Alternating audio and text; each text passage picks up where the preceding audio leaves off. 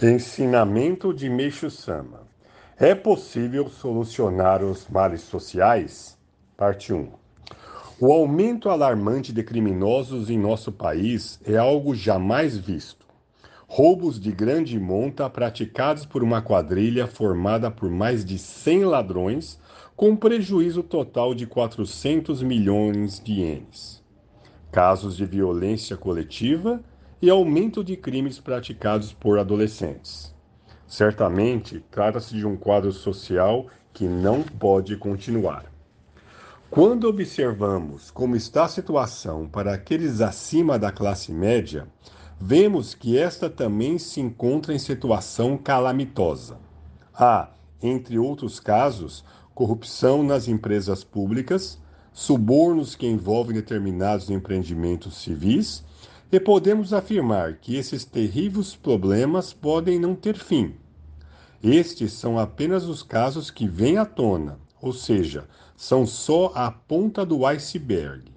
E temos a sensação de que os atuais males sociais no Japão parecem não ter fim. É como uma montanha de lixo acumulado onde não se tem sequer um lugar para pisar. Portanto, a grande questão com que nos defrontamos é como proceder para conseguir limpar. Naturalmente, não só as autoridades, como também os intelectuais estão apreensivos em relação a esses problemas tão difíceis. Reconheço que estão se empenhando o máximo possível para encontrar uma solução. Entretanto, por que será que não conseguem vislumbrar ao menos uma luz? Vamos analisar a questão baseados no nosso ponto de vista. Na realidade, as pessoas envolvidas estão totalmente equivocadas com a atenção voltada para o lugar errado.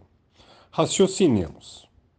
Em primeiro lugar, é preciso descobrir onde está a causa dos crimes. É óbvio que, se não esclarecermos, não será possível tornar uma medida apropriada. Sem dúvida, a causa fundamental do crime está na alma do ser humano, em nenhum outro lugar.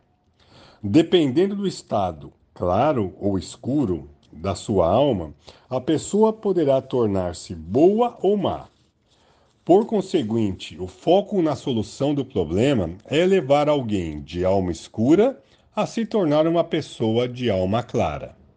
Quem não percebe isso são os governantes e os intelectuais da atualidade, que tomam várias medidas somente em relação a aspectos secundários que vêm à tona, o que se transforma em um grande esforço para instituições de prevenção de crimes.